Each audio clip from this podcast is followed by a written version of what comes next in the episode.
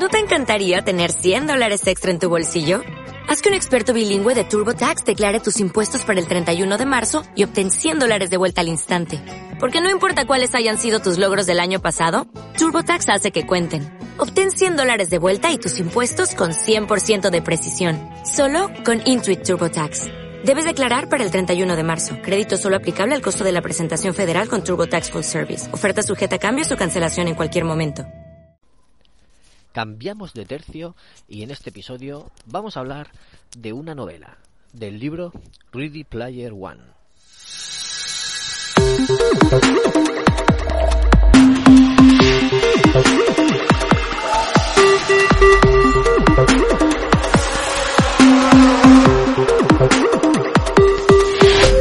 Hola, ¿qué tal, amigas y amigos? Bienvenidos a Ocio 2.0, vuestro podcast de recomendaciones sobre cine, series, videojuegos, tecnología, cómics, etcétera. Yo soy David Bernat, soy Bernie para los amigos y recordad que este es el podcast que se graba mientras paseo el perro. ¿Por qué digo esto? Pues porque a veces se escuchan ruidos de fondo y entonces que sepáis a qué se deben. Bueno, eh, como decía, entre todas las temáticas que comentaba eh, que recomiendo, no he dicho libros, no he dicho literatura, pero bueno, también de vez en cuando quiero comentar algo, que es el primer libro que, comento, me, lanzo, me lanzo un poquito a la aventura y vamos a ver qué tal se me da. Aunque no voy a entrar en, profundidad, a hablar de él, porque simplemente es una recomendación, pero sí, es un libro que leí hace, años ya, hace por lo menos 4 o 5 años, pero me gustó mucho y me caló, me caló hondo. Eh, hay libros que me enganchan más, otros que me enganchan menos, y este fue de los que no podía dejar de leer. Y, aunque leyera poco, porque a lo mejor me ponía por la noche antes de acostarme y a los 10 minutos cerraba los ojos, siempre necesitaba ponerme y leer un poquito. Sentía esa necesidad de seguir avanzando en la historia y ver cómo continuaba y ver cómo avanzaba. Este libro, esta novela, es de Ernest Klein y creo que muchos la, conoceréis por la película que hizo Steven Spielberg, basada en, en este libro pero no totalmente fiel, por supuesto. Está claro que no voy a ser totalmente fiel, pero bueno, quizá en otro episodio o en un acceso premium o algo así eh, me ponga a debatir sobre qué me gustó más, el, el libro o la peli, pero no solo de un título, sino de varios títulos.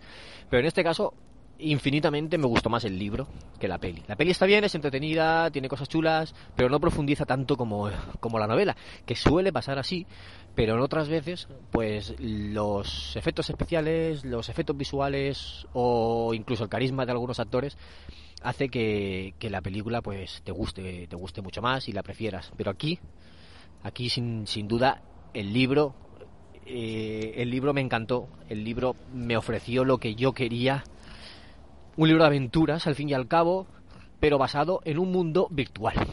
Porque estamos hablando de un futuro, un futuro semi-posapocalíptico. No es que haya habido ningún apocalipsis, pero hubo una crisis energética y la, la electricidad no llegaba a todas partes. Entonces, la gente se aglutinaba en las ciudades.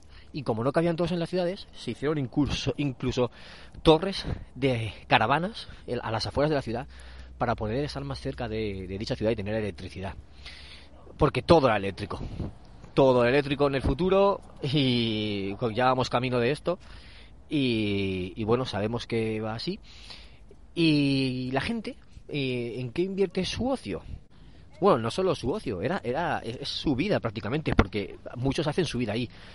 Hablamos de Oasis. Oasis es un mundo de realidad virtual en el que entras con tus gafas, con tu visor, que es totalmente inalámbrico, y entonces accedes a través de internet a ese mundo que te ofrece que te ofrece pues lo que te puede ofrecer pues cualquier mundo. o sea, tienes colegios, institutos, universidades donde estudiar, tienes oficinas donde trabajar, tienes bancos, tienes eh, mundos donde jugar y tienes infinidad de cosas que hacer en este mundo de realidad virtual, eh, al que accedes mediante tu avatar, que te lo personalizas tú mismo. Bueno, una vez planteado este mundo, eh, que, en el que los que más recursos tienen están mejor posicionados, tienen mejores avatares, tienen mejores trajes, eh, equipos, armas, armaduras, escudos, eh, incluso vehículos, objetos, pues todo vale. O sea, si tú ganas dinero en este mundo, si tú, tú puedes comprar cualquier cosa para ese mundo, y entonces te puede servir para otro. Estás dentro de Oasis, estás dentro de este metaverso que quieren hacer los de Facebook en la, en la vida real, pues te sirve para cualquier mundo que vayas. Bueno, una vez planteada esta situación, eh, lo que ocurre es que uno de los creadores del mundo muere sin descendencia y entonces lo que hace es donar toda su fortuna y su parte de acciones de, este mundo al que gane una competición, al cazador que, logre encontrar el huevo de Pascua. Un huevo de Pascua que ha escondido en Oasis y que eh, para encontrarlo pues deja varias pistas tienen que ir resolviendo pistas a modo de gincana, primero una, después otra, después otra, hasta que den con ese huevo de Pascua y el que lo encuentre pues será multimillonario y tendrá la vida resuelta. Entonces aquí empieza la cacería. La cacería de, de los hunters que quieren hacerse con este, con este huevo. Bueno, la idea romántica de verte a millones de jugadores de todo el mundo eh, investigando por el mundo de Oasis, por, bueno, por los mundos, por, los por el universo de Oasis, hasta que encuentren la pista que han dado, porque para que empiece la cacería dejan una pista, ¿no? Un texto que oculta algo, entonces tienen que ir a ese sitio y encontrar lo que, lo que está buscando. Pues la idea romántica de ver a todos esos jugadores buscando es muy bonita sobre el papel. Pero ¿qué ocurre en la realidad?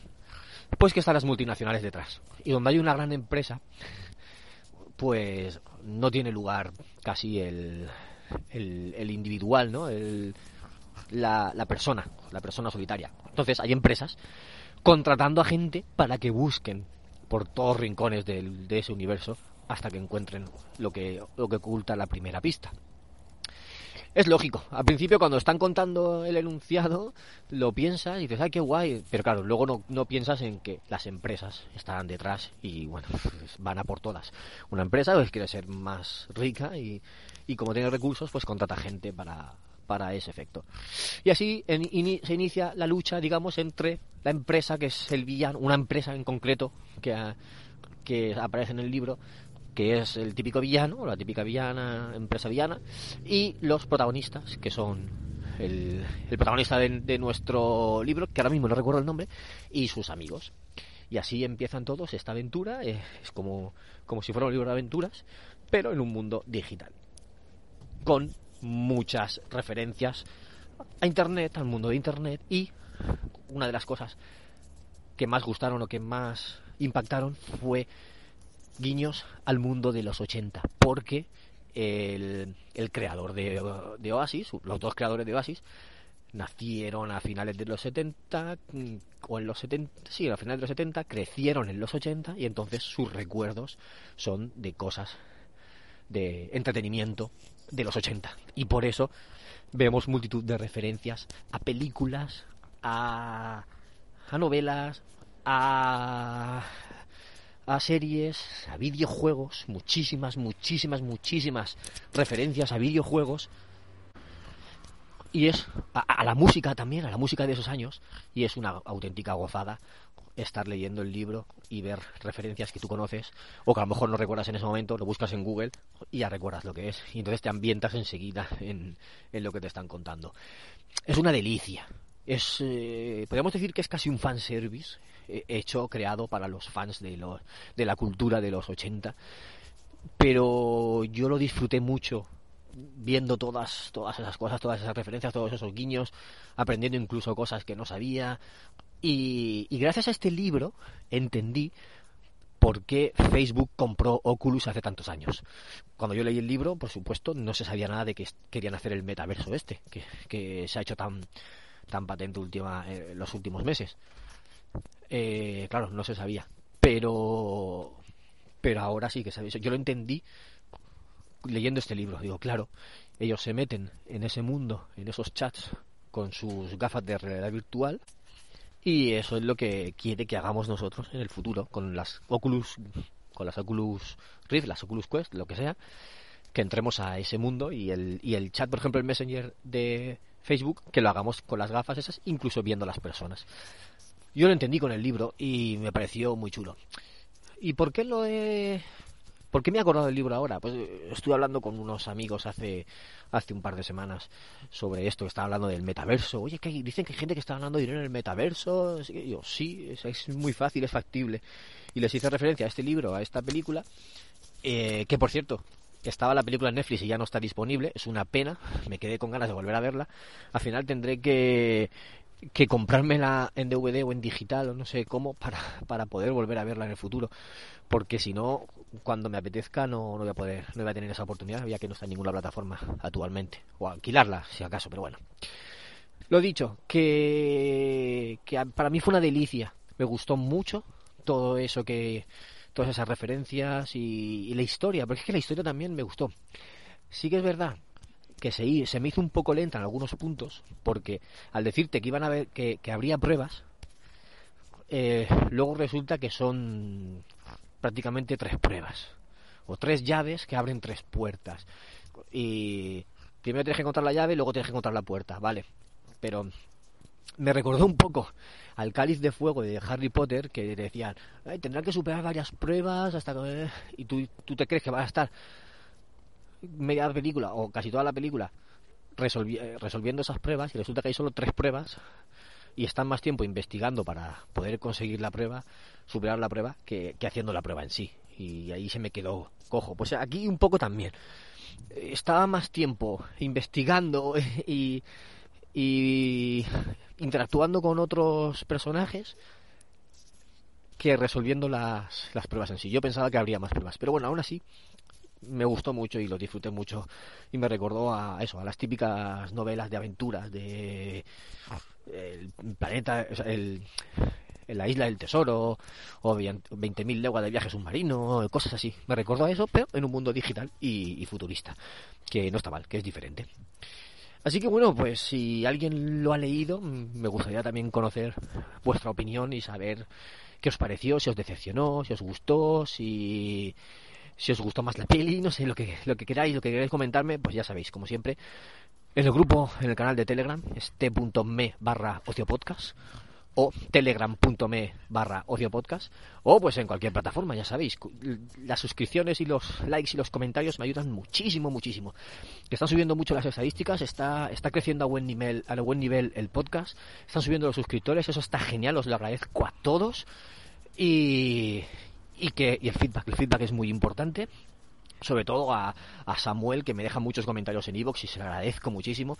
Y como es un podcast breve aquí, no da tiempo a leer los comentarios, pero siempre le contesto y siempre tengo contacto con él porque ya digo que los comentarios nos dan la vida, nos ayudan con las, con las estadísticas y si queréis pues también podéis apoyar el podcast como mecenas en iVoox, que está la posibilidad y ya veremos si próximamente abro otras vías para que podáis hacerlo. Bueno, me voy a despedir ya, que llevo hablando mucho rato. No pensaba aquí hablar tanto, tanto tiempo sobre el libro, y eso que no he profundizado nada, solo que os he contado un poco de la historia. Y, nada, pues si, os interesa, pues ya sabéis. Aquí me tenéis para lo que queráis.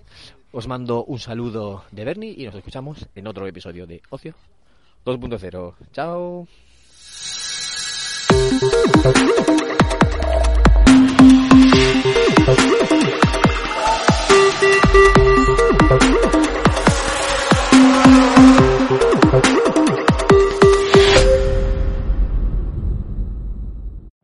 Every day, we rise, challenging ourselves to work for what we believe in. At U.S. Border Patrol, protecting our borders is more than a job. It's a calling. Agents answer the call, working together to keep our country and communities safe. If you are ready for a new mission, join U.S. Border Patrol and go beyond. Learn more at cbp.gov slash careers.